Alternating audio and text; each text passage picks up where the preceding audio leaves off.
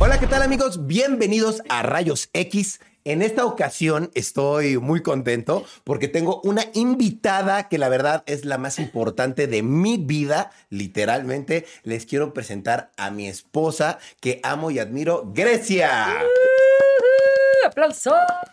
¿Cómo estás? Ay, súper happy.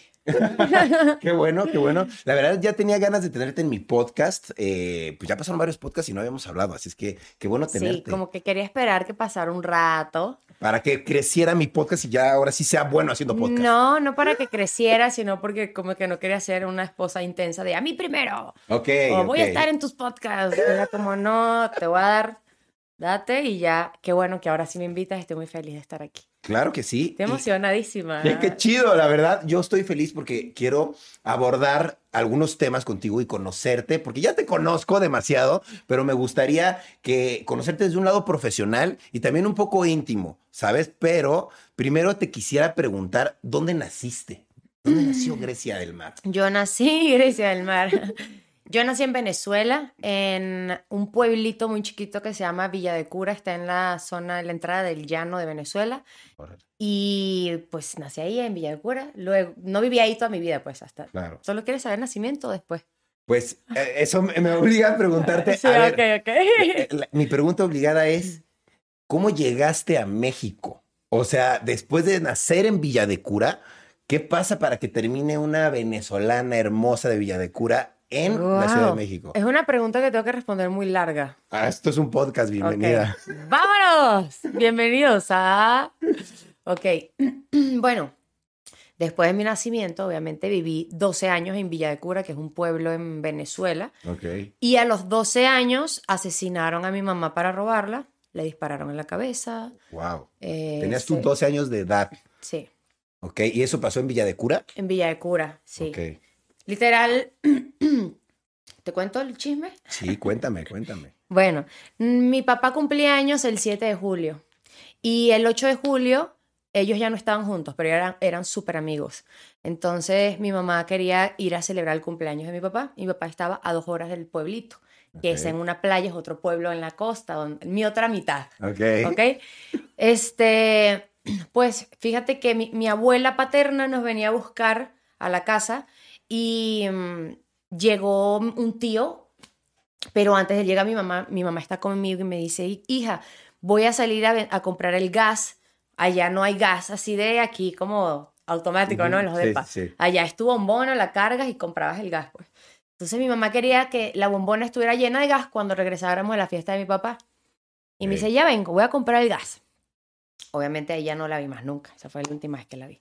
Se fue con su bombona a comprar el gas, era muy arrecha, era muy... Arrecha en Venezuela no es lo mismo que en Colombia, arrecha en Venezuela es como dura, echada para adelante, así. Ok.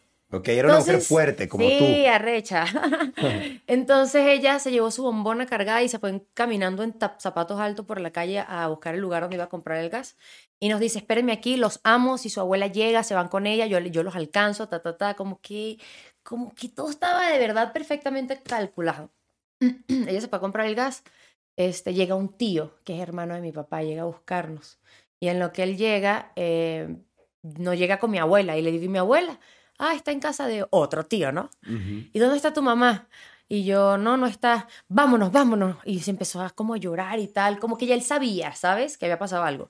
Entonces, em, pues nos vamos con mi tío y empiezo yo y mi mamá y mi mamá y mi mamá. Y yo tenía una hermanita de 7 años y mi hermano de 14, y yo de Ok. 12. Son tres hermanos. Sí, sí. Entonces, no, ella llega ahorita, ya, ya, ya hablé con ella.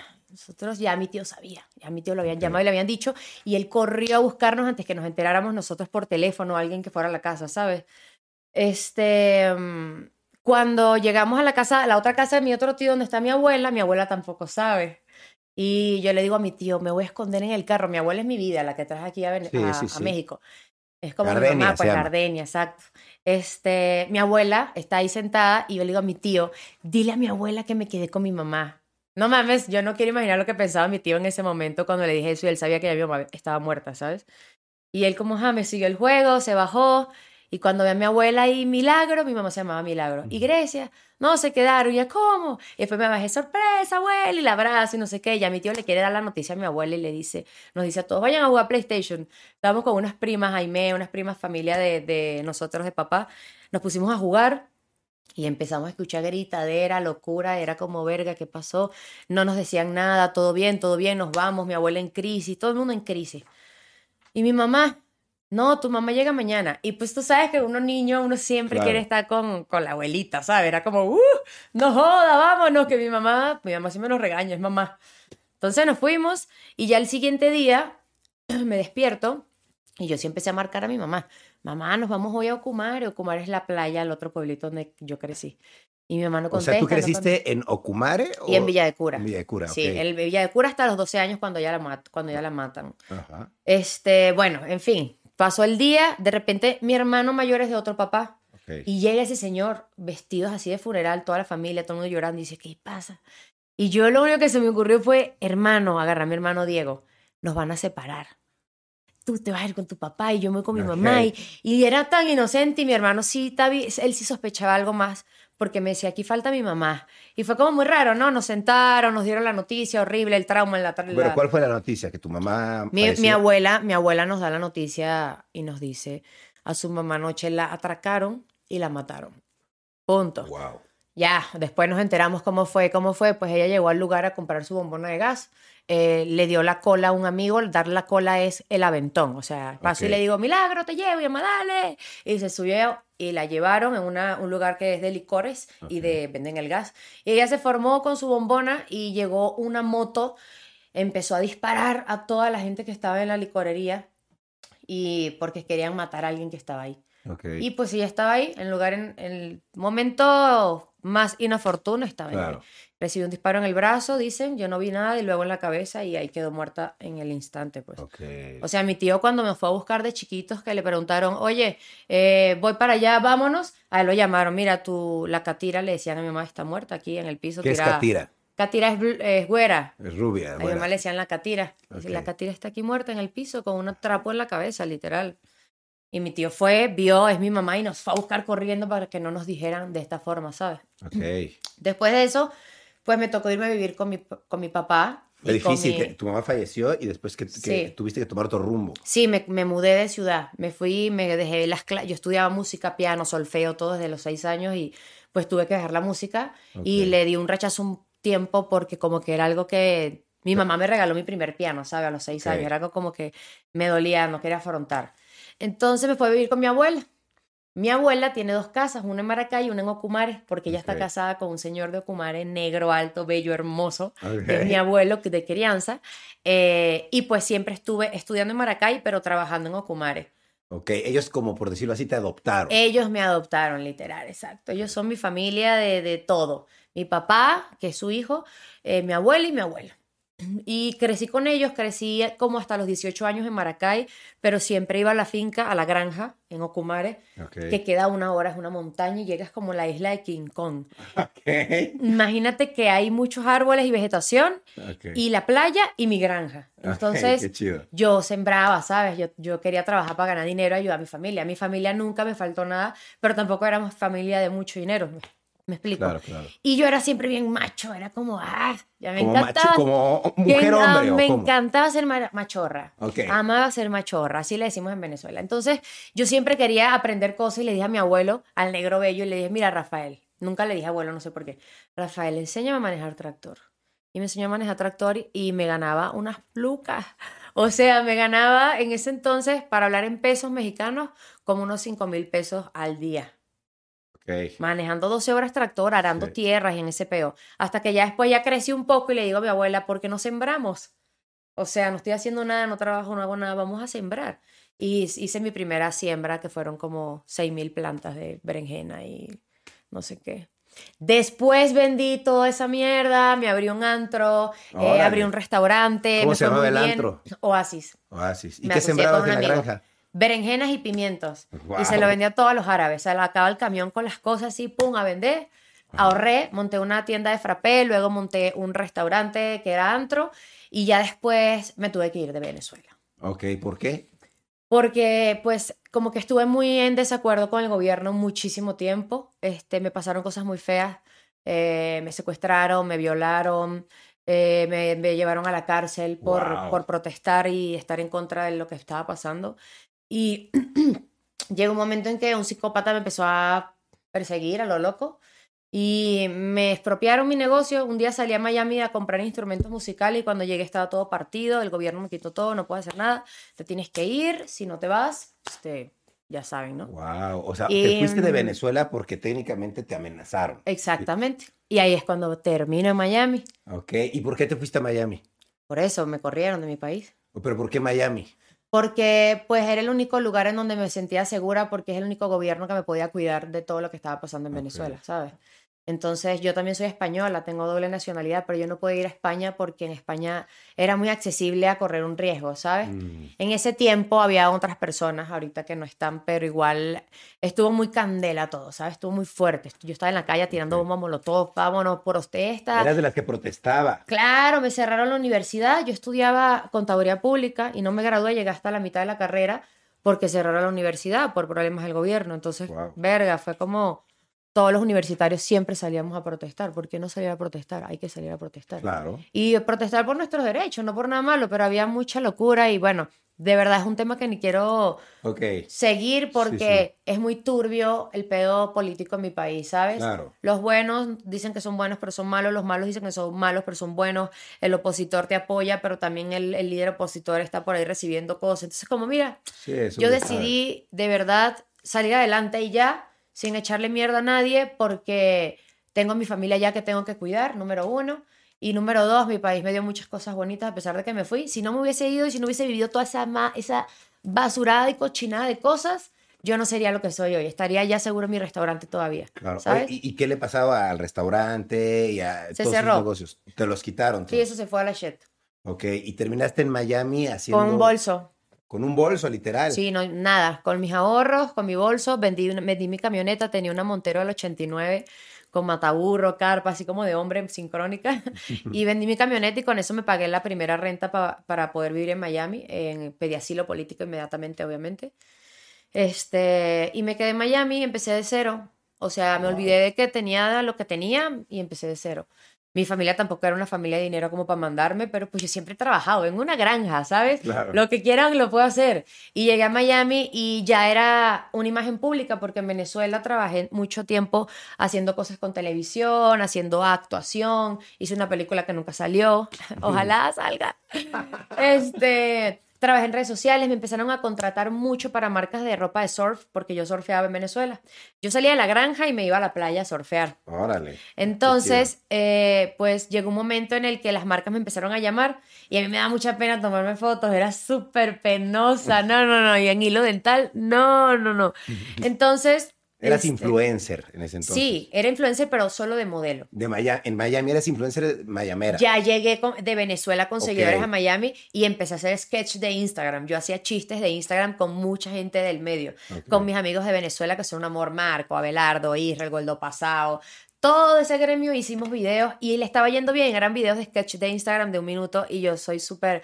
Vale, madre, ¿sabes? O sea, lo que me pongan a hacer a mí yo lo hago. Entonces hice un montón de chistes y un montón de cosas. Y empecé a crecer en las redes, empecé a crecer.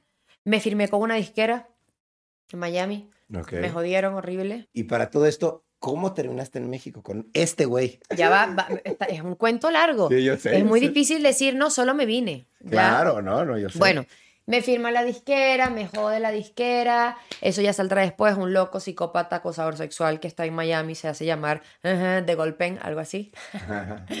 Ese loco, eh, pues me amarró, güey. No pude. Yo estaba ya en la música desde hace mucho tiempo y con él iba a empezar a sacar mi música. Me amarró en un contrato, me pidió que me acostara con él, me pidió un poco de cosas y le dije, dude, no lo voy a hacer, ¿sabes? Claro. Aparte, bueno, esa parte es muy fuerte para contarla, pero muchas cosas tan cochinas de él que yo dije, ¿sabes qué? Prefiero quedarme sin hacer música dos años del contrato que estar con esta basura de persona que aparte estás afectando a mucha gente que quiero al hacer lo que hace. Claro. Y pues me dijo, ok, te quedas sin cantar en la ducha porque te mando para Venezuela. Y pues tuve que dejar la música. Me Wow. fue, Me fue bien y mal en Miami muchas veces, bien y mal, bien y mal, tú sabes. O sea, trabajé de Uber un chingo de tiempo. Todos mis mejores amigos fueron mis clientes de Uber. Luego abrí un show de radio en Miami y en Miami pues entrevisté muchos artistas y conocí gente hasta que usted me escribió. Hasta que yo te escribí. Hasta que usted me escribió. En el momento que apareciste en mi vida, yo estaba muy estable.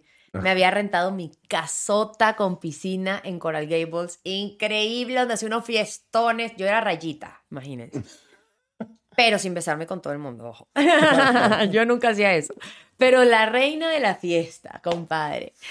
Y mm, me estaba yendo muy bien. Tenía mi show de radio muy estable, mi chamba muy estable, mi casa. Y me escribiste. Y justo cuando apareciste, pues creo que ya eso lo tenemos en un video, no lo quiero decir aquí porque es una historia muy larga, Sí. pero tenía todo, pero me sentía muy vacía, no me sentía llena, no sentía que, sentía que me faltaba algo, a pesar de haber logrado cosas. Y no sé, fue mucho la conexión con este mexicano. Ok, o sea, te Muy sentiste muy conectada conmigo en ese momento que te olvidaste otras cosas Y me vine a México. y te viniste. Así termina México. Qué largo, lo siento. Pero era así, o a lo mejor le ahorré como 30 preguntas. Pues sí, algunas, ¿eh? Pero de una vez. Así es Grecia, habla hasta por los codos. No, pero me encanta, creo que es una de tus cualidades y características que tienes. Eres una persona que donde quiera que esté, domina la discusión y domina la plática. Eres una persona que se hace notar y pues eso es cool, porque qué flojera estar con una persona que ni habla o ni da su punto de vista o su opinión. Imagínate que en 16, 17 minutos te conté toda mi vida. Es un súper resumen. ¡Joda! Muy bien. Mi show de radio eran de dos horas, amor. Nunca Yo les he contado esto. que tuviste un show de radio también en Miami. Yo lo iba a entrevistar a él porque cuando él me empezó a escribir, Es cierto. yo dije, les juro por mi mamá, que en paz descanse, que yo había escuchado solo de Juan Pazurita porque Lele Ponce es venezolana y veía sus sketches y me encantaba y me inspiraron y hice muchos videos por ellos, ¿sabes? Eso es lo que hacemos los venezolanos, tratar de hacer esas cosas también. Pero nunca ubiqué a más nadie de México. Luisito Comunica lo había escuchado de viajes, pero jamás a rayitos, ¿saben? Nunca ese desmadroso. Y cuando él me escribió, yo solo entro en su Instagram y ustedes saben que ese hombre se toma fotos súper chistosas. Entonces yo dije, debe ser un comediante, no sé quién será. Está verificado, 7 millones a la madre, ¿quién será ese? Bueno, no sé quién es. Hola, también le contesto. Yo no como cuento con eso, tú sabes. Sí, sí, sí. Y entonces yo que, ajá, cuéntame. Me gusta tu estilo. Y yo, ay, a mí también me gusta el tuyo. Y empezamos a hablar y bueno, ya terminé en México. Ya esa historia está en un video en su canal. Vayan a verlo. Ya me iba a extender porque me encanta nuestra historia de amor. Es muy Está cool. súper bien, no, y te lo agradezco porque de verdad siempre lo cuentas con ese amor y con ese énfasis que de verdad pues sigue, sigue latente, ¿no? Y eso es súper bonito. ¿no? Creo que cada vez me enamoro más, es como una locura. Obviamente peleamos, perdemos la paciencia, ¡ah! ¡ah! a veces, pero igual nos amamos, ¿sabes? Lo de radio, lo que iba a decir, se me fue el pedo, era que yo le iba a entrevistar Sí, en mi sí, show de radio. sí. Yo tenía un show, ¿te acuerdas? Te dije. Cierto, y tú me dijiste... Te pa- paniqueaste. No, no me paniqué, pero no lo organizamos. Es que te dije, son dos horas Sí, en vivo. Yo no grabo podcast. Mi show es un show de radio en vivo, sí. dos horas sin comerciales hablando de ti. Ajá. Y no lo hicimos, creo que nos fuimos de No fiesta. hicimos, sí. Estábamos muy enamorados como para hacer eso, ¿no? Como que... Sí, muy, muy. Pero, pero sí estaba pendiente y fíjate qué chistoso que después de tres años, tres años más o menos, ahora el que te está entrevistando soy yo en mi show de, de podcast. Aquí mismo dejo claro que lo voy a entrevistar a él en su propio show. Sí, Ha también. quedado público. Sí, también. Estoy de acuerdo. Me gustaría también preguntarte, ¿cómo fue para ti empezar en la música? Eh, ¿Tuviste alguien que, que te apoyara o no tuviste mucho apoyo? Nadie me ha apoyado. Tú eres la única persona que a mí me ha apoyado y no hablo económicamente porque pues está muy claro que ambos trabajamos, hacemos campaña, ganamos lana y nos apoyamos en todo lo que necesitemos mutuamente, pero hablo de, de ningún tipo de apoyo. O sea, cuando yo estudié música, estudié desde los seis años. Mi mamá me inscribió en un colegio que se llama Niños Cantores de Villa de Cura, está en Venezuela. Eh, es un colegio increíble. Para mí ese colegio, yo siempre dije, ahí van a estudiar mis hijos. Obviamente ya no, porque estamos en otro país. Claro. Pero ese colegio era magia, o sea, para, primero fueron a colegios públicos, yo estudié en una pública, yo tenía seis años, y nos fueron a entrevistar con un pianito de, no sé, una escala, ¿no? Y el sacerdote y un profesor que murió, profesor Guillermo, que en paz descanse, nos hace la prueba y nos pone en fila. Tú, tú, tú, y nos dieron una hoja. Han quedado preseleccionados para un curso para entrar al colegio de niños cantores. Y yo, wow, siempre me ha gustado cantar. Mi mamá me pone rancheras de las 5 de la mañana. Ok, No sé por qué, pero me han gustado las rancheras desde que nací. ¿sabes? Bueno, allí en Venezuela es una costumbre darle mariachis a todas las quinceañeras y a to- igual que aquí, serenata, mariachi, todo, es súper normal. Bueno, resulta que ya me gustaba la música, se lo a mi mamá y mi mamá orgullosísima. Yo era el orgullo de mi mamá, ¿sabes? Era como, sí, vas a cantar, nada. Bueno, mi mamá me llevó al curso, tres meses de curso. Ahí nos enseñaron a hacer voces, eh, a identificar nuestro color de voz, a cantar algunas canciones, primera voz, segunda voz, armonías, mu- muchas cosas, ¿no? Quedé, o sea, terminó, me dieron mi, mi papel de que ha sido seleccionada para estudiar a los niños cantores de Villa de Cura. En ese colegio antes, no sé ahora, antes para tú entrar, tú tenías que pasar todo esto. Ni el persona más fresa y millonaria podía pagar para entrar ahí. Aquí se entra personas con talento, no porque no porque no tengan talento, ojo, ¿no? Sino porque de verdad estaban interesados en crear un coro y tenían que, que meter gente específica. Cuando entré en ese colegio, amor, estudié ahí como unos, a ver, cuarto, quinto, sexto, séptimo, cuatro años, sí, estudié cuatro años más el año anterior. Cinco años estudié con los niños cantores de Villa de Cura Música. En la mañana matemáticas, ciencias, no, no sé qué. Y a las 12, de 12 a 1 tenía una hora de coro. Luego tenía dos horas de solfeo y luego tenía una hora de mi instrumento que era piano. Ok. O sea, todo el día haciendo eso. Y aparte, el sacerdote Salvador Rodrigo, que lo quiero muchísimo, espero que vea este video de verdad, él me decía nieta, o sea, me amaba, éramos un, un compinche, ese era como mi abuelito o- adoptivo. Y pues tanto así que me quería poner a hacer todo lo que él hacía. Por ejemplo, vas a tocar piano, quería que tocara con trabajo, con trabajo es como este tamaño y yo ni llegaba y le dije, por favor, me pusieron en el piano y luego me dijo, vas a, vas a ser monaguilla, fui monaguilla como por tres años. Yo, yo estaba todo el día ocupada con la música, cantando en las iglesias, tocando el órgano también en las iglesias. Y pues eso fue inicialmente como lo académico, ¿no? Ya después que mi mamá murió, dejé la música y como a los 18 que abrí el antro, Ujú. tenía noche de karaoke, weón. Yo me la pasaba metida en la hamburguesería que es de un amigo, cantando todo el tiempo concurso de karaoke. Ya estaba intensa, no le daba el micrófono a nadie. Cuando empecé a cantar ahí, que la gente de verdad iba a verme cantar, así sea Rocío Durcal, que era lo que más cantaba, me sentía demasiado bien, ¿sabes? Me sentía que esto era lo que a mí me gustaba. Y porque lo había dejado tanto tiempo por un trauma de la muerte de mi mamá o lo que haya sido. Entonces empecé otra vez a tocar piano, a cantar, a hacer covers, empecé a hacer cosas, no empecé a escribir mis canciones, cover, música y así.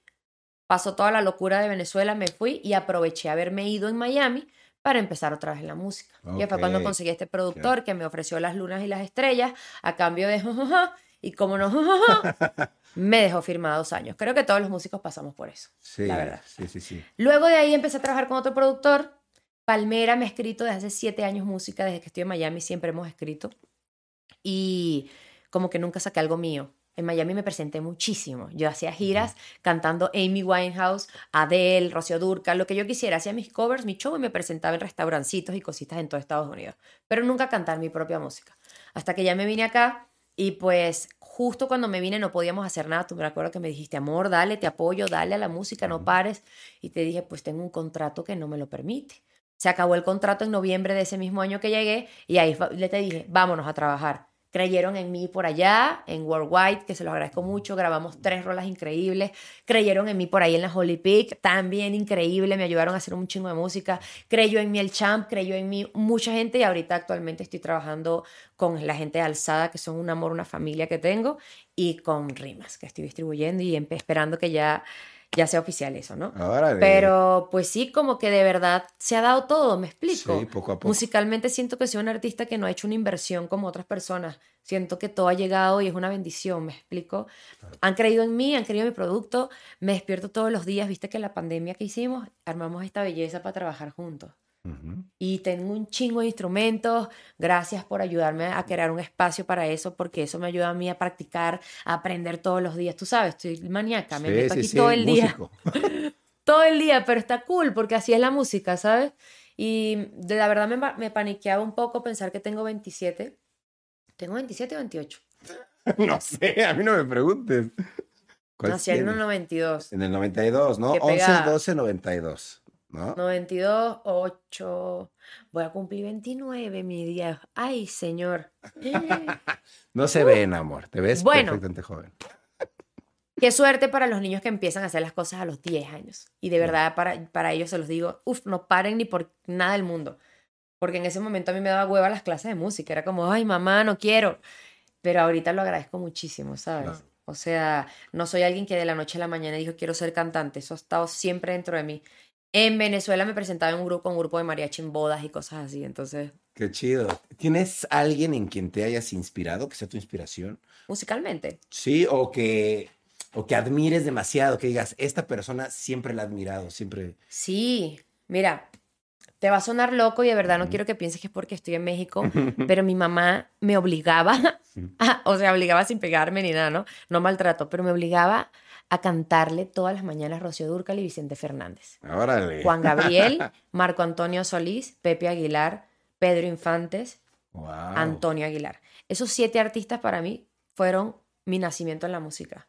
No sé por mexicanos, qué, sí, todos. mexicanos. Yo me ponía con una emisora, con una antena que parecía un ventilador en el rancho donde vivía mi abuelo, ahí en Ocumare, para escuchar nuestra hora de las 9 de la noche a las 10, la hora de ranchera. Y ahí estábamos cantando desde La Martina. Bueno, mira, las canciones que ustedes no se saben, yo me las sé. Sí, a mí me consta, me consta, yo lo sé. Y pues son mis ídolos, ¿sabes? Ahorita actualmente solo está Vicente Fernández con vida Claro, y Pepe Aguilar. Pero, wow, Vicente Fernández es mi ídolo número uno, creo, en la música. Amaría hacer algo con él. Ojalá se recupere de salud y algún día lo pueda conocer. Ojalá. Oye, ¿y has hecho otros medios de comunicación tú? ¿Cómo así? Otros medios de comunicación, televisión, Sí. radio. No sé qué es lo que has hecho. No, pues yo hice televisión, cine y radio. Modelaje también Venezuela. hiciste. Modelé muchísimo, sí. Antes me dedicaba más al modelaje. Como que lo que más hacía era fotografía. No me gustaba la pasarela, no sé caminar. Ujú. Súper mala eso. Pero, pero sí me gustaba modelar marcas, me gustaba modelar. Antes en Miami incluso hacía shootings de casi de semidesnudos. No se me veía nada, pero me parece muy artístico. Me, encan- me ha encantado siempre y lo he dejado de hacer un poco por la música, como que he cambiado un poco mi perfil. Pero amo, amo todo lo que sea modelar. Qué chido. Oye, ¿y qué haces todos los días para mejorar como artista? Mm, pues creo que me encanta despertarme temprano y entrar al estudio, tomarme un café, echarme un churrito, alegrarme y empezar a sacar canciones con el ukulele. Siempre practico algo porque siento que eso me ayuda mucho a mejorar mi técnica. Eh, me pongo a escuchar beats, me pongo a escribir canciones. Em, soy una persona muy activa. Así no tenga nada que hacer, siempre estoy haciendo algo porque creo que de ahí salen mis ideas nuevas, ¿sabes? No soy un artista que se inspira por algo que siente, porque ya he vivido muchas cosas y ya he sentido muchas cosas y ya me ha aplastado el mundo bien feo, ¿sabes? Entonces como que cuando voy a cantar solamente recuerdo algo que viví y ahí lo voy a hacer.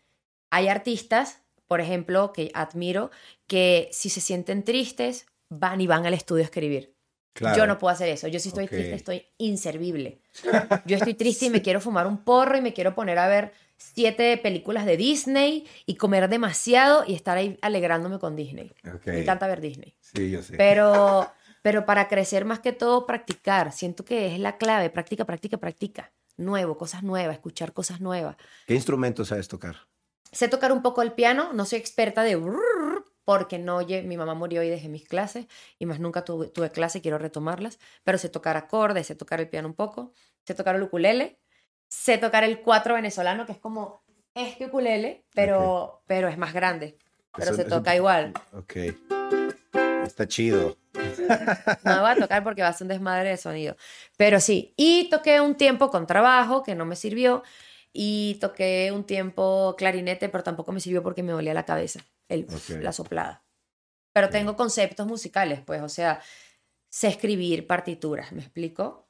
Para componer me gusta escribir en pentagramas. Súper bien. Oye, y eh, yo sé que el ambiente de la música es complicado. ¿Tú alguna vez has tenido como algún conflicto, alguna decepción con algún otro músico? Mm, conflicto, nunca. Con un ex manager, sí. Pero creo que todos los managers pelean con sus artistas, es algo normal, ni quiero entrar en detalle. Pero Con otro músico, la verdad, no, pero sí me he visto en situaciones, por ejemplo, para componer, que pues, yo soy bien abierta y hablo mucho y me encanta que todo el mundo se haga amigos y a veces no entiendo que la gente acá es un poco más tímido, cerrada, o quizás todo el mundo es así, yo soy la única loca, así, feliz y alegre. Pero siempre me he dado cuenta que cuando llego a estudios, lo primero que quiero es que todo el mundo se sienta que es familia, ¿sabes? Antes de escribir. Que, que no me sienta con la pena de estar con mi celular componiendo mi parte y el otro por allá.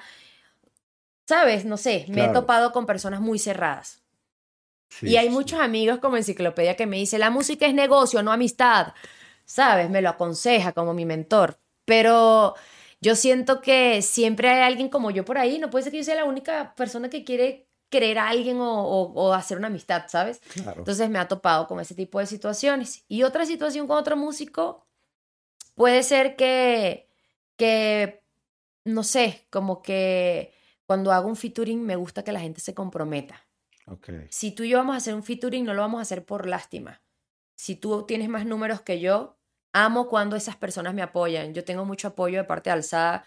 Esa gente conmigo ha sido un amor, ¿sabes? Ujú. Nunca sentí un mal vibe con ellos. Siempre ha sido muy bonito. Y me gusta cuando me apoya gente tan grande y me ve con los mismos ojos que va a ver a una persona que tiene los mismos números que él. Claro. En cambio, me he topado con músicos que por tener menos números te ven debajo del hombro o que pides una collab y son mujeres tan inseguras que no te dan la collab. No porque no les caigas bien, sino porque creen que les vas a quitar su lugar. Y es al contrario, ¿sabes? Hay mucha, hay mucha pelea entre la música, es de verdad algo que a pesar de que hay mucha gente que se apoya, hay mucha gente que te mete el pie. Claro, muchas envidias. Por eso siempre ando cerradita. Ok. Sí. Siempre cerradita, muy bien. Como cerradita, sí, prefiero estar en mi casita. Muy bien, con tu esposo, muy bien. Me, no me deja salir. Oye, ¿hay alguien con quien te gustaría colaborar que no has colaborado? Te voy a decir algo, esta respuesta no la vas a esperar, pero Ujú. prefiero no decir con quién quiero colaborar. Porque ¿Por? hace unos días escribí en, en, en el TikTok de Kenia, que la quiero mucho y la admiro mucho. Escribí un mensaje muy bonito, güey, deseándole mucha buena vibra. Y dije, ojalá, ojalá algún día podamos hacer una rola. Pero se lo dije en buen pedo, ¿sabes? Sí. Güey, la gente me empezó, a- o sea, el 100% casi, todo sí, collab, collab, collab. Ella nunca contestó el TikTok. Supongo que está súper ocupada, tampoco tiene que contestarlo, ¿no? Pero hubo mucha gente que me tiró mierda de, quizás no aguanto el hate, capaz, pero no me gusta estar en discordia. Mucha gente de, esta está escribiendo públicamente en los TikTok de los famosos para que le den cosas. Y pues, no, ¿sabes? Claro. Quiero colaborar con quien quiera colaborar conmigo. Tenga número o no tenga números. Si es una persona artista y que va con la misma energía y vibra con la que voy yo, colaboremos. Pero prefiero no decir nombre porque si no van a decir que los comprometí públicamente, la neta. Ok. Bueno, Yo no. ¡Con Vicente Fernández! ¡Con Tony Bennett! ¿cuál es tu proceso creativo para desarrollar un tema? Súper fácil. ¿Tú has visto? Sí. A ver, respóndeme tú en cuánto tiempo has visto que escribo dos rolas. Eh, puede ser que en un lapso de cuatro horas. Sí, la verdad soy muy buena para la lírica. Así como hablo bastante, escribo bastante. Y tengo muchas historias que contar. Entonces me la fumo y me sale increíble. La cosa está así. Yo me siento en mi computadora. computadora. Ujú. Pongo mi programa Ableton, lo abro, que lo aprendí a usar. Y empiezo a buscar en YouTube pistas que me gusten. No busco siempre las pistas primeras, las que tienen más eh, reproducciones, busco las que tengan menos. Entonces pongo en el filtro que tengan una semana de subidas y empiezo a buscar. Eh, ukulele reggaeton type beat. eh, Mac Miller type beat. Siempre pongo type beat para que me salga bueno, un, un beat que se parezca a los de Mac Miller, un beat que se parezca a los de esta persona, ¿sabes? Tengo el beat, me gusta, vibro con el beat, lo descargo, lo convierto en MP3, lo paso a Ableton, eh, empiezo a tararear. Me pongo mis, mis audífonos, mi micrófono y me echo unas cinco líneas de tarareo. Na, na, na, hasta que me fluya y las mejores empiezo. Este me gustó, esto me gustó, esto tú. Y armo una rola sin letra, Ok, pura melodía. pura melodía. Con una melodía dentro, ta, ta, ta, ta. Y ya luego que tengo la melodía, para mí escribir es 10 minutos. ¿De qué voy a hablar? A ver, una historia de todas las cosas que he vivido, Grecia. Sí, tiene mucha historia. Ah, bueno, voy a escribir sobre amantes. Voy a escribir sobre una canción de amantes. Siento que no hay una canción de amantes. No es que viví esa historia, ¿eh? Prrr, escribo, escribo, escribo y ya la grabé. Luego que hago eso, se la presento a mi productor, que es el Chomp, Si la rola me dice, palo, me gusta, pues ya de una vez la pasamos a producir nuevamente, hacer el beat de cero, meterle cositas de mis sonidos que me gustan, que son muy tropicales. Palmera siempre está conmigo, obviamente, porque cuando yo me trabo, Palmera escribe. Cuando Palmera, se ¿quién traba, es?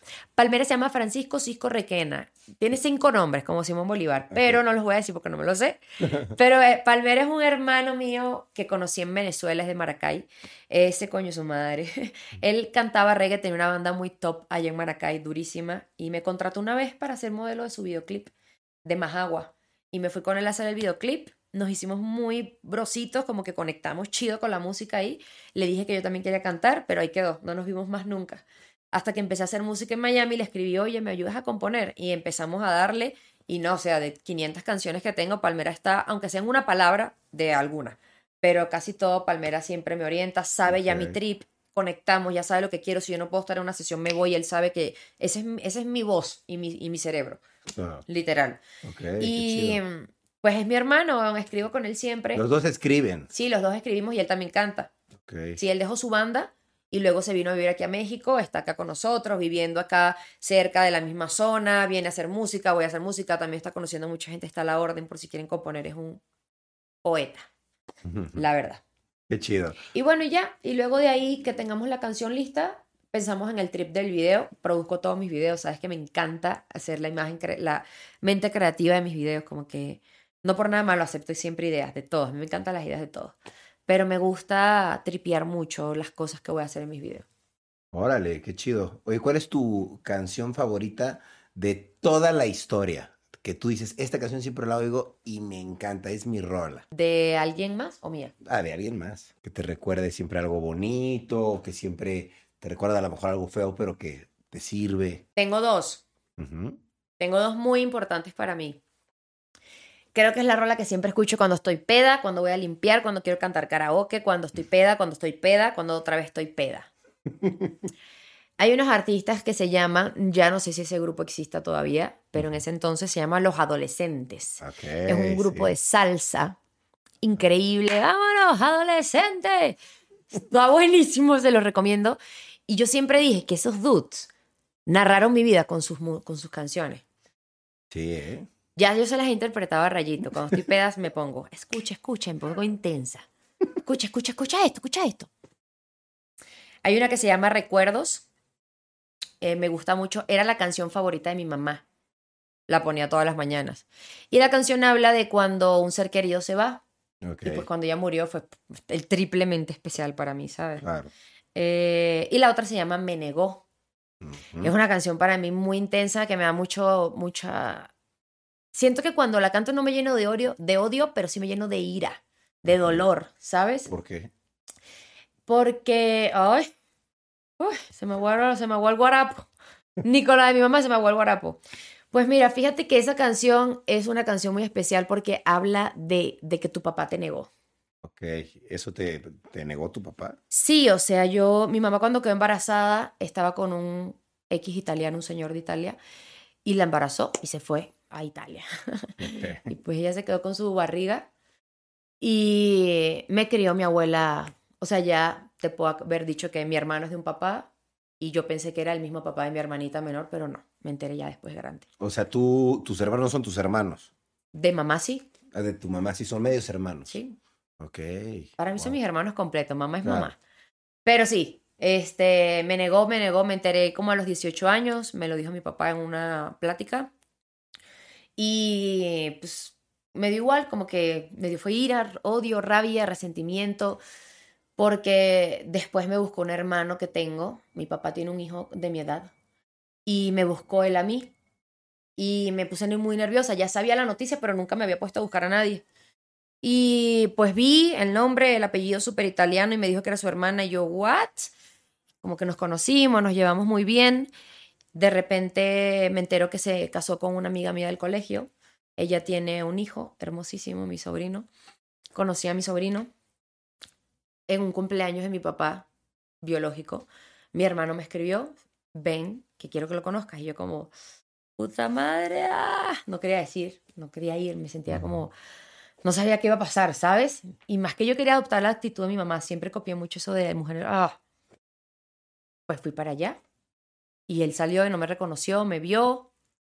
Y cuando pregunta que quién era yo, mi hermano le dice, es Grecia, la hija de Milagro.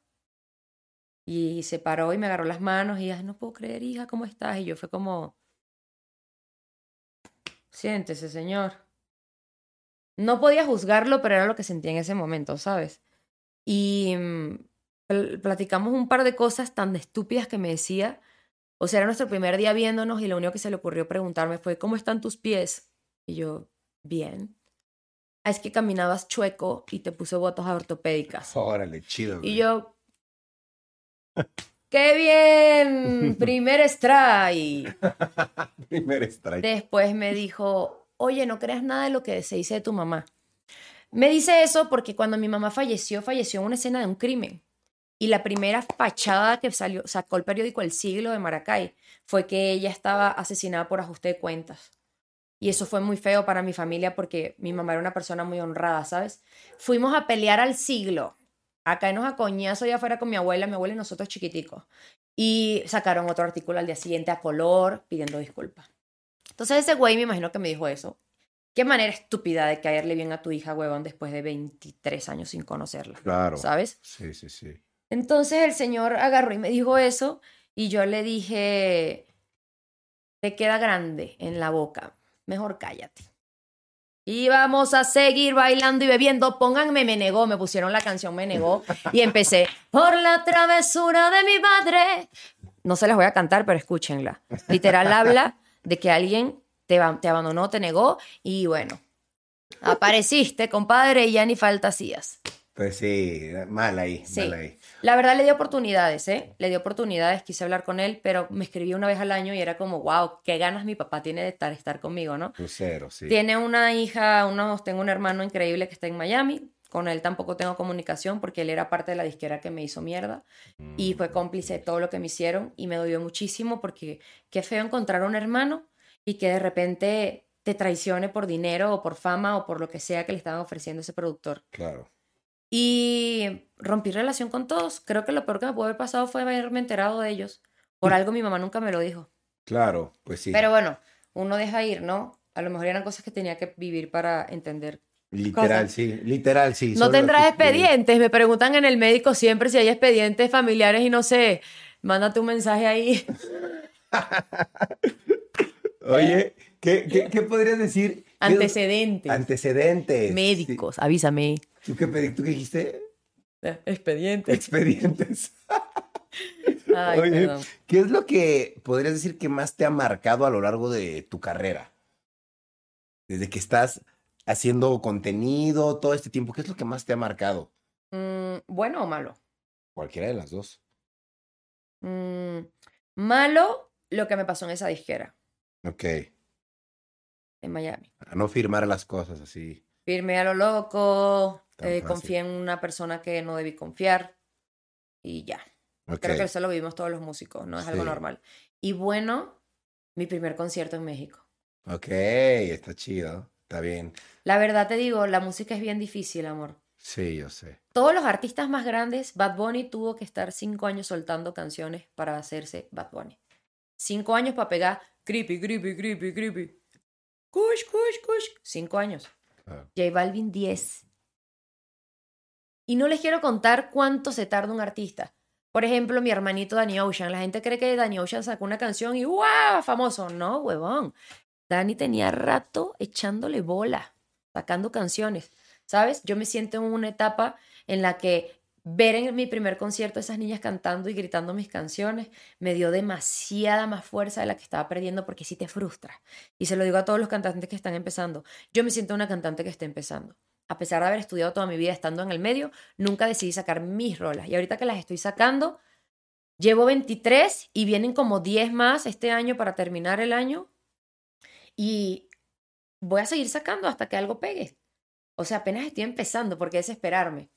Que diga lo que la gente quiera decir. Siempre va a haber alguien que va a decir algo. ¿Por qué no pegas un tema? Espérate, eso va a llegar.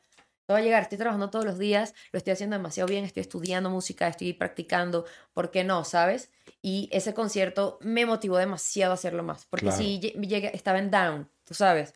Llegó un momento en el que no quería entrar al estudio, le decía a Raya, no quiero hacer nada, quiero hacer nada, me siento deprimida, no sé, está difícil, es frustrante. Pero aprendí a que no podemos ver el número del otro. Claro. No me puedo comparar con otras Cada personas. quien va a su ritmo. Yo no he crecido en redes, ni tengo un público de redes que me avala. Estoy de música y es muy diferente una cosa a la otra. Estoy tratando de adaptarme a las redes.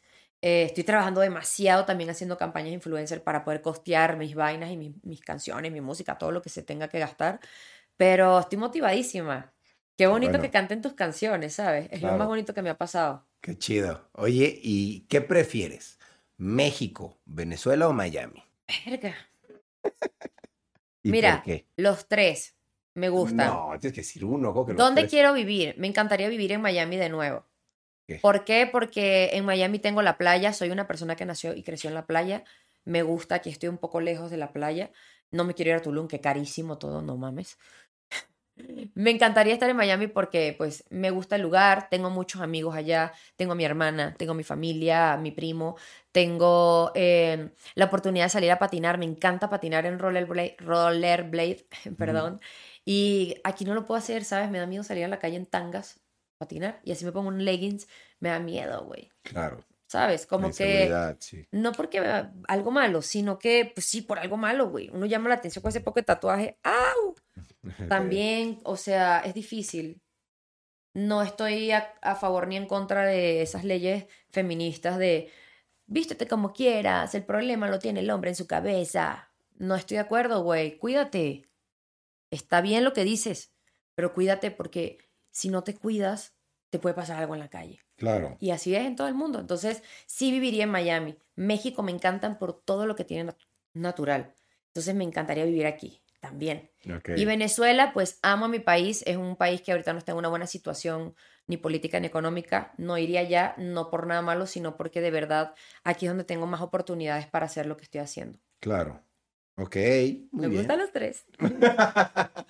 Oye, ¿qué dirías que es lo más difícil que te ha pasado en el mundo de las redes sociales? Estar contigo. Estar conmigo es difícil.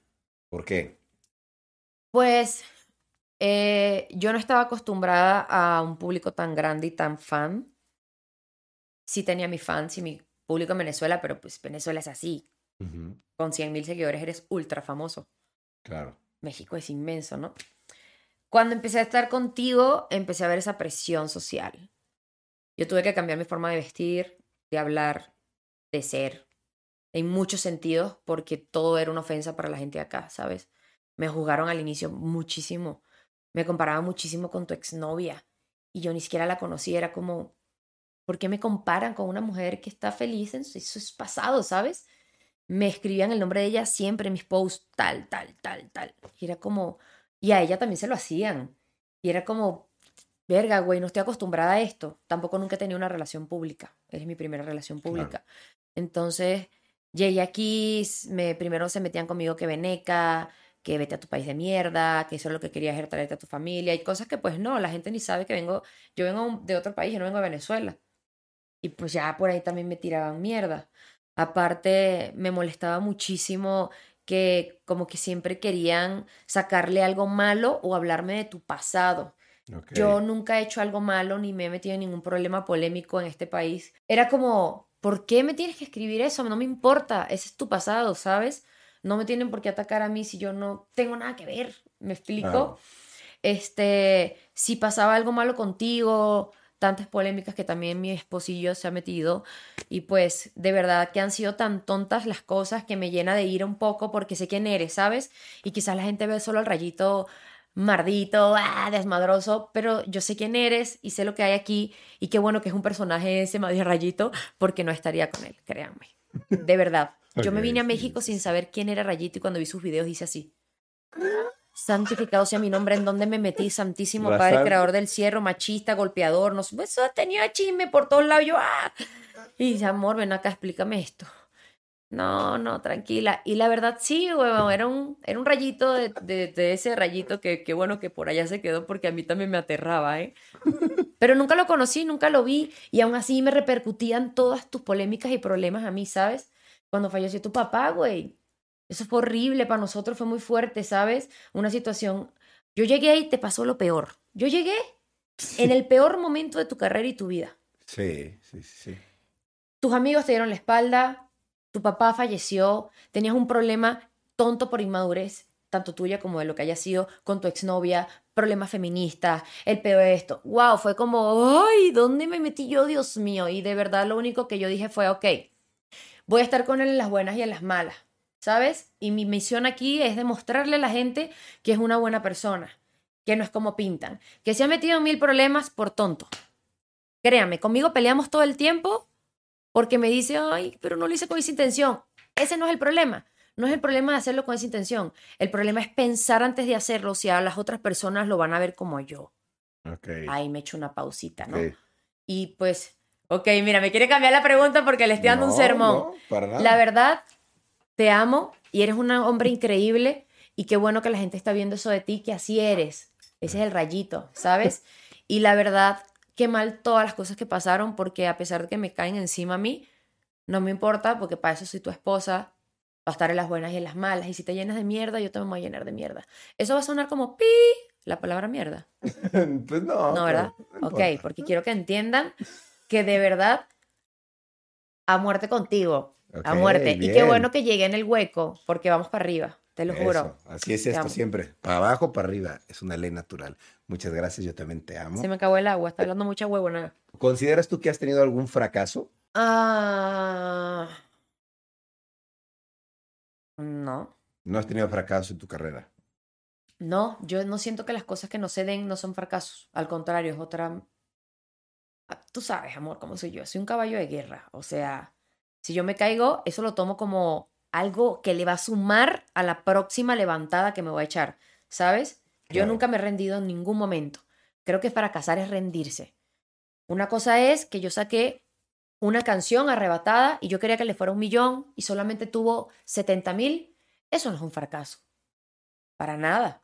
Eso es un Pues reto. no, no cumplió las expectativas que tenías. Pero para mí eso no es fracasar, eso Ok. es mejorar y hacerlo mejor y hacer una mejor estrategia para que salga mejor.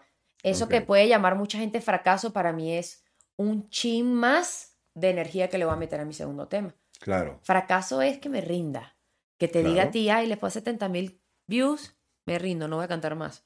Eso para mí es fracasar, Claro. Ok. la verdad.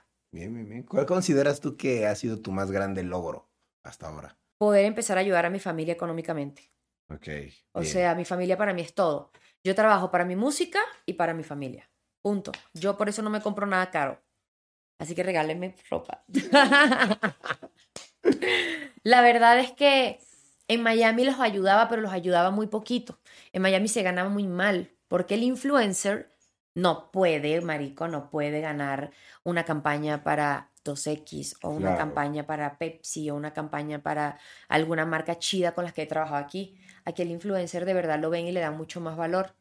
Allá yo trabajaba para pescaderías, para restaurantes. Sí ganaba varo, pero tú una campaña, lo que tú haces en una campaña, yo me lo ganaba recorriendo todo el día manejando. ¿Cómo están? Y aquí estamos en este lugar y no sé qué, ¿sabes?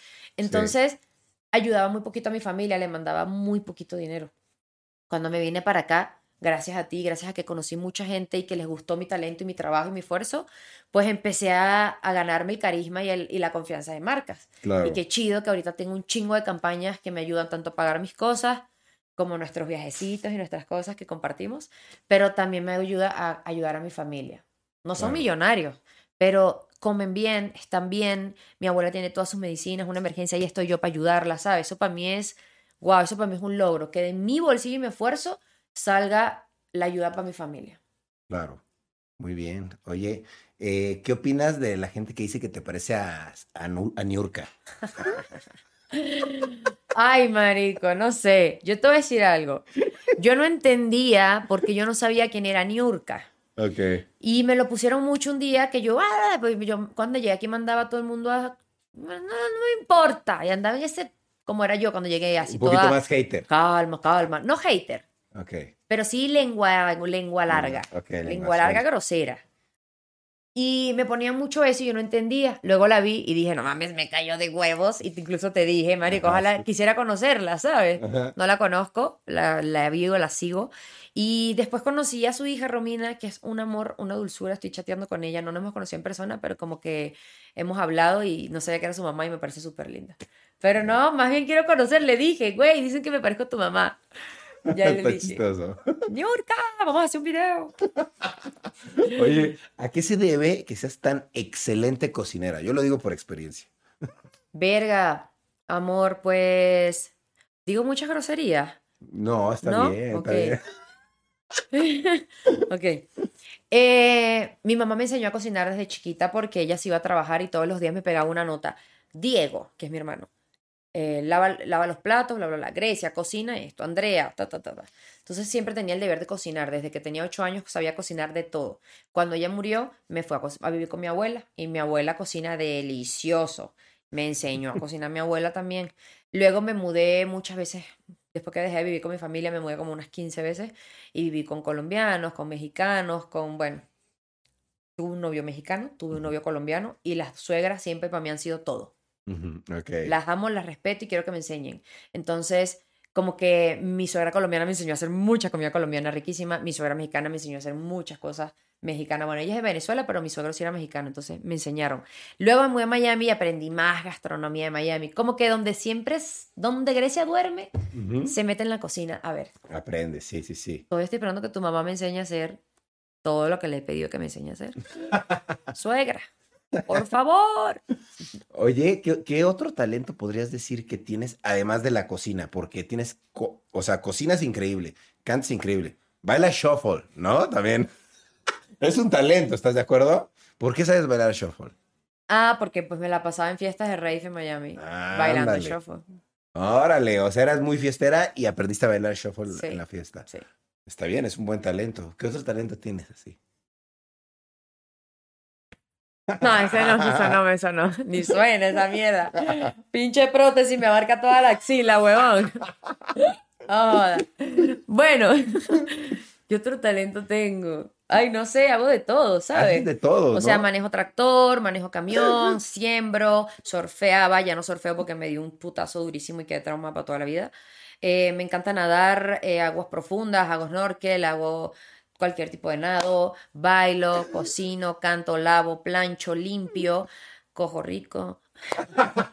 Rectifico, ¿no?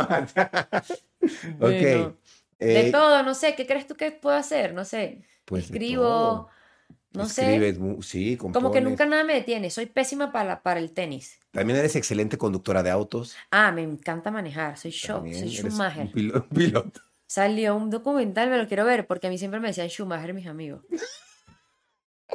No sé si por los choques o por, o por lo rápido que manejaba. Está Monto bueno. caballo, También montas caballo. pero ya no me gusta. Estoy ahorita en un trip muy de la naturaleza y animales y quiero mejorar. En mi pueblo obviamente crecí viendo toro coleado y cosas así, pero es cultura, ¿sabes? Ya después cuando Claro. salí fue como ando más hippie. Ok, ok, ok. Oye, y esta pregunta me causa mucha curiosidad. Quisiera preguntarte, ¿qué tal va tu matrimonio? Me estoy comiendo el labio para pensar bien. Increíble. O sea, siento que somos mejores amigos. ¿Cuántos años tienes casada conmigo? Un año y medio. Un año y Un medio. año y medio, dos años y medio juntos ya. Ok. Este, increíble. O sea, siento que como todo, ¿no? Empieza el amor y la pasión y los conejos que no dejan de montarse uno al otro. Luego viene la etapa de adaptarse y empezar a vivir juntos, que fue una etapa pues de pandemia. Todo nuestro matrimonio hemos estado encerrados, la verdad no hemos salido más que para Egipto una vez, pero como que nos llevamos muy bien. Siento que tú eres una persona muy pacífica, muy caballero, muy príncipe. Todo lo que te pido, sin que te lo pida, me lo das, hasta excesivo. De, ¿quieres algo? Yo, estoy bien. Eso me encanta, eres una persona muy hermosa. Siento que nos llevamos bien, siento que tenemos mucha química en todo y hasta hoy en día sí hemos tenido nuestras peleas normal, creo que es algo que todas las parejas tienen que vivir, pero yo siempre le he dicho a Rayito esto. No importa lo fuerte de la pelea si nos madriemos. Un decir, no nos hemos madreado nunca. Ajá. Pero lo más importante es si lo sabes solucionar y mejorar. Y hemos sido una perso- unas personas que, a pesar de que a veces perdemos la paciencia y no queremos ni hablarnos porque sí tenemos problemas de pareja, siempre antes de dormir hablamos. Nunca nos acostamos a dormir enojados. Creo que una sola vez lo hicimos y ninguno de los dos pudo dormir. Parecíamos unos niños de 15 años. ¿sabes? Nunca has dormido sin mí desde hace dos años y medio que llegué aquí a México. Ryan nunca ha estado sin mí desde dos años y medio que llegamos a México. Parece una locura, no es obsesión, no es control, nada que ver.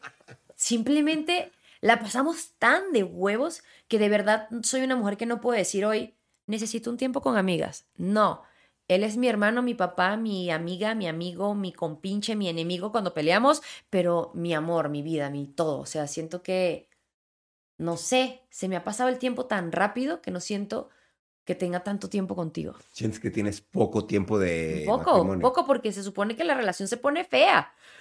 Pero esto está cada vez más bueno. Entonces, bueno, no sé.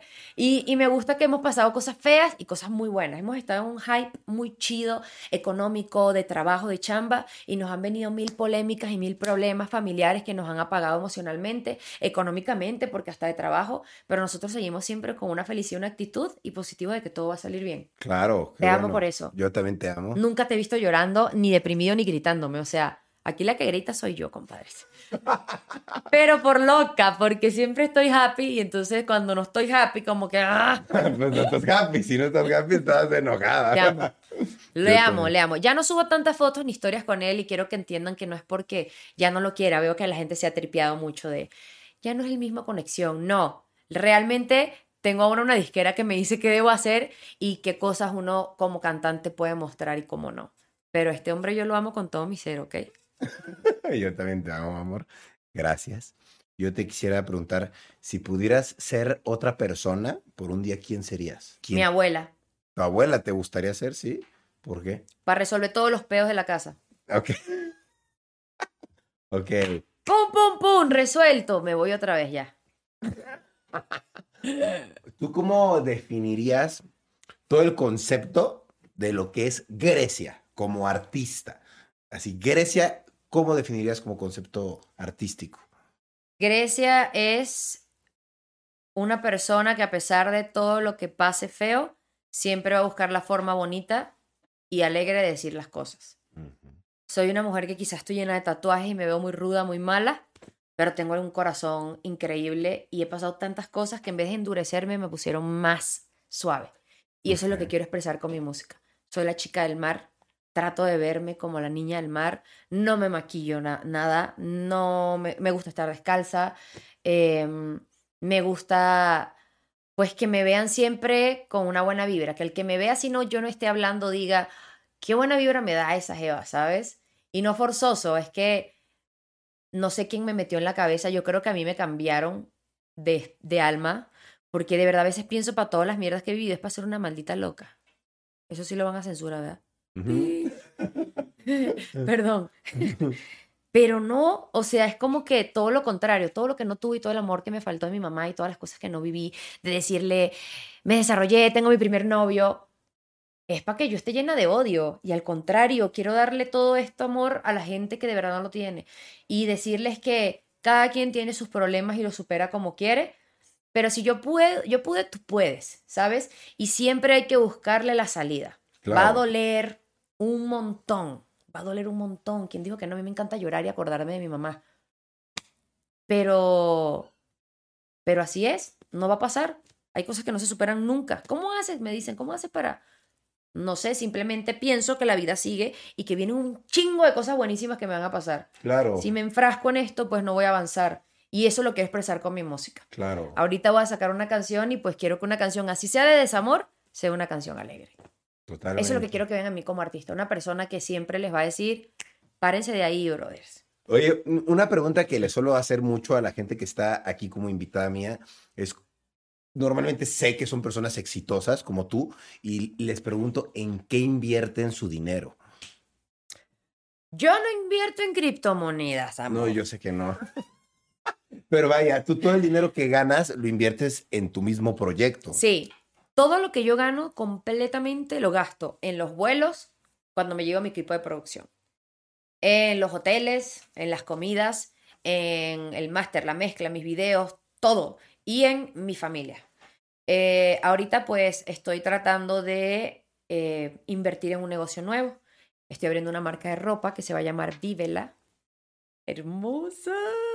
Ay, marico, de verdad me emociona mucho porque va a ser una marca muy bonita. Yo antes en Venezuela cuidaba estrellas de mar, como que andaba en una asociación ahí de no la saquen del agua. No la saquen del agua, por favor.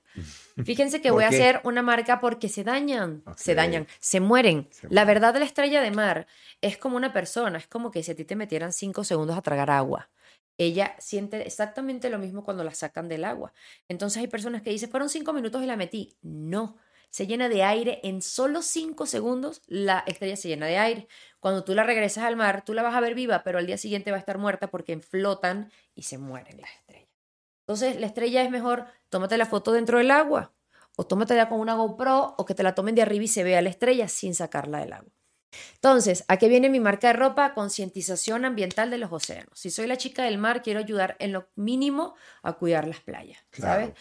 O sea, justo el año que viene quiero empezar a hacer recoger basura en playas de México, invitar gente que quiera, fans, seguidores, enemigos, quien quiera sumarse, quítense, ni siquiera me tienen que conocer, es vamos a recoger basura, voy a echarme unas canciones en la playa, eh, ese tipo de actividades, ¿no? Reforestación ambiental. Entonces, la marca de ropa se va a llamar Vívela. Vívela es una palabra que tengo aquí que me tatué por mi papá por una historia muy loca. Pero me gusta mucho lo que significa Vívela. Mi mamá siempre decía como, yo la veía llorando y me decía. Como, todo No hay pasa. pedo, no hay pedo. Entonces, esta marca se va a llamar Vívela y la primera colección viene acerca de la contaminación del ambiente, eh, los océanos y la reforestación. Todas las imágenes de los diseños de las t-shirts, son t-shirts como japonesas largas, grandotas, son t-shirts donde vas a ver de repente una estrella de mar enojada. Así de puto, llévate tu basura, ¿sabes? Sí, sí. Oh, perdón por esto. Ya, no censures nada. sea, No, no, no. este, una tortuga ahogándose con, con un six, un árbol diciendo como calma, todo marihuana y que calma, no me, no me tales, ¿sabes? Son cosas bien chidas de humor y que se ven bonitas para que la gente pues concientice. En esa es mi primera inversión. Estoy haciendo eso ahorita. También vienen hoodies, pantalones, gorras, un montón de cosas. Y mis paliacates. Voy a sacar una marca. Este es mío, este es de mi marca. Ya pronto los voy a sacar, está bien chueco, por cierto. Este, un paliacate sirve para todo. Esto yo me lo amarro aquí en la cabeza, en la cintura, para lo que sea. Es un buen, buen accesorio. Sí. Y aparte, estoy haciendo una marca de CBD, pero estoy ahorita con la cuestión de los permisos porque aquí en México no es 100% legal, entonces se va a tardar un poco más de lo que esperaba, pero ahí viene mi proyecto de CBD, no, no solo comestible, sino para el cuerpo. Yo uso Ok. productos de CBD, mi cabello, mi todo orgánico, todo eh, libre de parabenos, vegano, ¿sabes? Está bien cool la marca. Estoy haciendo varios proyectos, pero eso viene para después. Es mi, mi otro poquito de inversión que tiro ahí para que se Claro. vaya haciendo, pues. Está muy bien. Oye, pues qué, bueno, qué cool. Eh, yo te quería preguntar también, ¿qué proyectos tenías a futuro con tu música? O sea, ¿qué, qué colaboraciones vienen? ¿Con quién has grabado? ¿Qué viene a, a futuro? Mira, voy a hablar de lo que viene. Uf, tengo mucho que viene. Primero que nada, eh, estoy sacando un tema que se llama Aloha el día de hoy. Quizás este podcast salga unos días después, Ajá. pero esa es una canción que va a marcar mucho mi estilo en esto de la música. Sí voy a cantar reggaetón, sí va a ser música urbana, pero quiero que tenga ese toque del mar y que tenga ese toque de pop, un reggaetón que puedas cantar, que puedas escribir y que puedas expresar, ¿no? Para mí es mi canción más especial, espero que de verdad les guste porque es muy especial, es muy especial y espero que la vean. Ahora, luego de Aloha viene la transformación de lo que va a ser mi música. Mi música siempre ha sido con sonidos del- de, de la costa, latinos, tambores, ese tipo de cosas tropicales, ¿no? Como afro. Y viene un álbum que voy a hacer en Venezuela. Eh, es un EP, la verdad, son seis canciones. Eran ocho, la reduje a seis. Este EP, se, no sé cómo se va a llamar aún, no le he puesto nombre, pero van a ser eh, hasta ahora seis temas grabados en mi país. Órale. Hay uno muy especial que se llama Okumare, Que es donde yo crecí. Ese tema va a salir. Ese es un tema. wow, de verdad. Es tambor con urbanito. Está bellísimo. Es para mi pueblo, es para la gente donde yo nací, donde crecí. Sé que me ubican, sé que los extraño. Quiero estar allá. Voy pronto con Ryan a Venezuela y voy a aprovechar este, este P para grabar un videoclip en cada uno de los lugares donde vamos a estar. Ya será sorpresa, no les voy a decir eso sí ahorita, pero vamos a conocer los cinco lugares más impresionantes de Venezuela donde voy a grabar una canción en cada lugar. ¿Quién va a ser mi camarógrafo? Este hombre que está aquí. Nosotros somos un equipo increíble, de verdad Ryan ya me ha grabado y editado videos, así que lo vamos a hacer con mucho amor y espero que les guste. Además de eso, pues viene mucha música. Quiero hacer un EP que estoy haciendo con Alzada, la disquera de Guadalajara. Me grabé 11 canciones con todos los artistas de allí.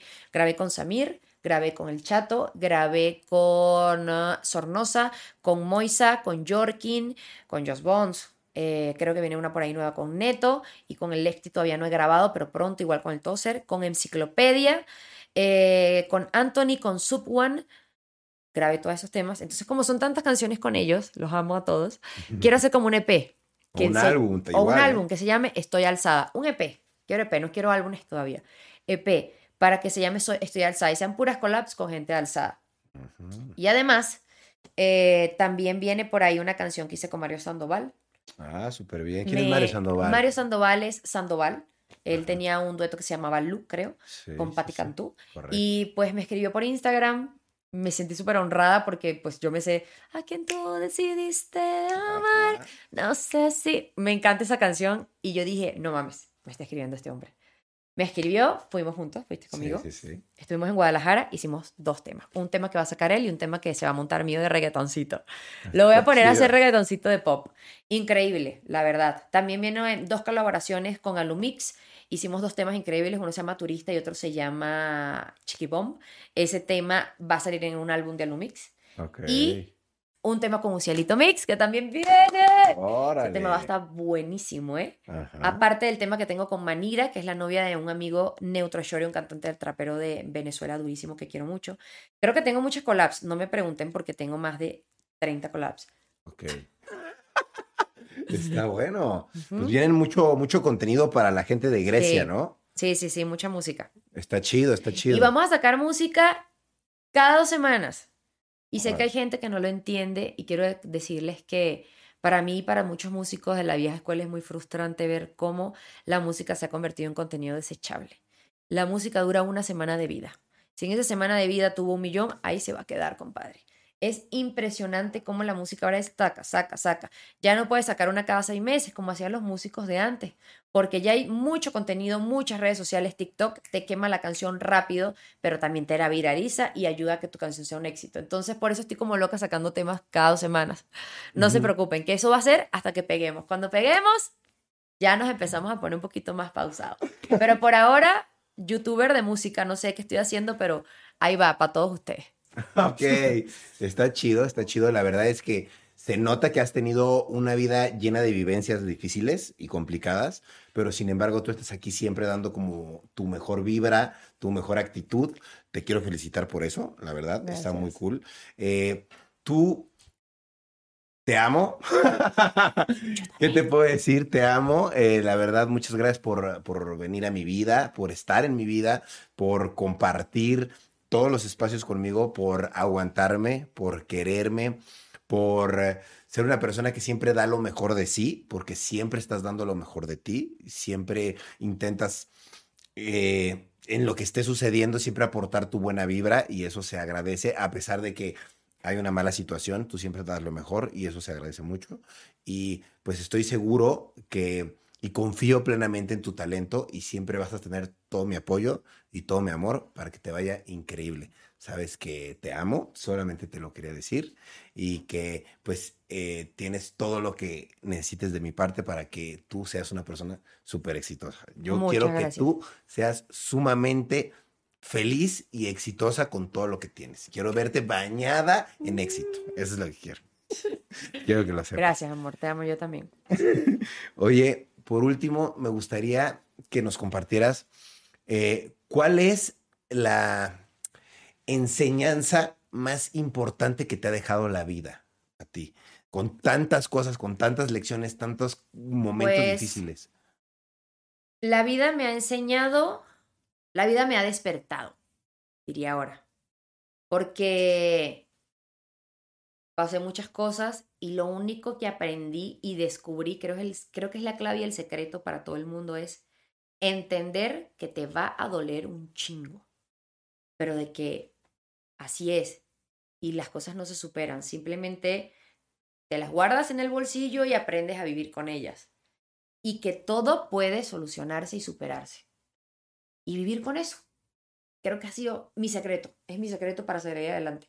Puede que no le vaya bien a algo y digo, ah, huevo, me caí, me caí, me caigo, me caigo, me caigo y me seguiré cayendo. Y ahora caigo con Estilo. Flow. Con flow. Así es. Está chido. No, y que es muy bonito también dejar este pensamiento de que hay mucha gente que, pues desafortunadamente vive cosas feas, ¿no? Dicen, ay, no sé, me- se- se- mi hermano se desapareció, no tuve papá. Le- y que a pretexto de dicen, ya, no quiero vivir bien, o viven mal, o viven haciéndole el daño a los demás. Y pues la verdad es que no hay pretextos para hacer daño, siempre todo lo puedes superar, ¿no? Sí, completamente. La verdad. O sea, no superarlo, pero sí aprender a que está ahí. Claro. Superar es como me borré algo y se fue. Pero pues no, va a estar siempre. Claro. Solo que aprendes a vivir con ello, aprendes a liberar, aprendes a, a poder hablar libremente de algo que te dolía y ahora puedes contarlo con tanto, tanta tranquilidad, ¿sabes? Claro, Así es. claro. Y- Y hoy por fin te digo. Oye, algo que te gustaría agregar, algo que te gustaría decir. Que te amo mucho, que gracias por invitarme, que Kenny, gracias por ser nuestro productor increíble. Qué bueno que te... No te ladillaste, ¿verdad? No te ladillaste. No te aburriste. Ok. La de Yara es aburrida. Y que estoy sacando una canción que se llama Loca, ya se los dije, escúchenla. Es una canción que le pueden... Aloha significa hola y chao. Ok. Entonces, sí. como significa hola y chao, puede verse como hoy por fin te supero, ¿sabes? Te dije hola y ya te puedo decir chao. Entonces, escúchenla por si están pasando una relación tóxica o alguna situación de su vida que no sea amorosa, que le quieran decir aloja. Escuchen mi canción en todas las plataformas. Los quiero mucho. Te amo. Gracias por invitarme. ¿Algo? ¡Te amo! ¿Te gustaría cantarnos un pedacito de algo o no? De aloja, ¿quieres un pedacito? Sí, ¿por qué no? ¿Con el ukulele o sin el ukulele? La verdad, me quité Sin todas las uñas y ¿saben cuando les queda casi que la piel? Sí, sí, sí, sí, sí. No, yo, no toques el ukulele. Pero no, a ver, ¿qué te canto? Aloha. Aloha, aloha, a ver, a ver. Pero te la canto desde el coro, ¿no? Sí, lo que tú quieras. Va. Y hoy por fin te digo aloha, aloha, por tu mal querer aloha, aloha. Hoy puedo decir que te supero, por vivir sin ti ya no me muero. Es hora de pasar la hoja. Aloha. Ya yo me gradué de olvidarte.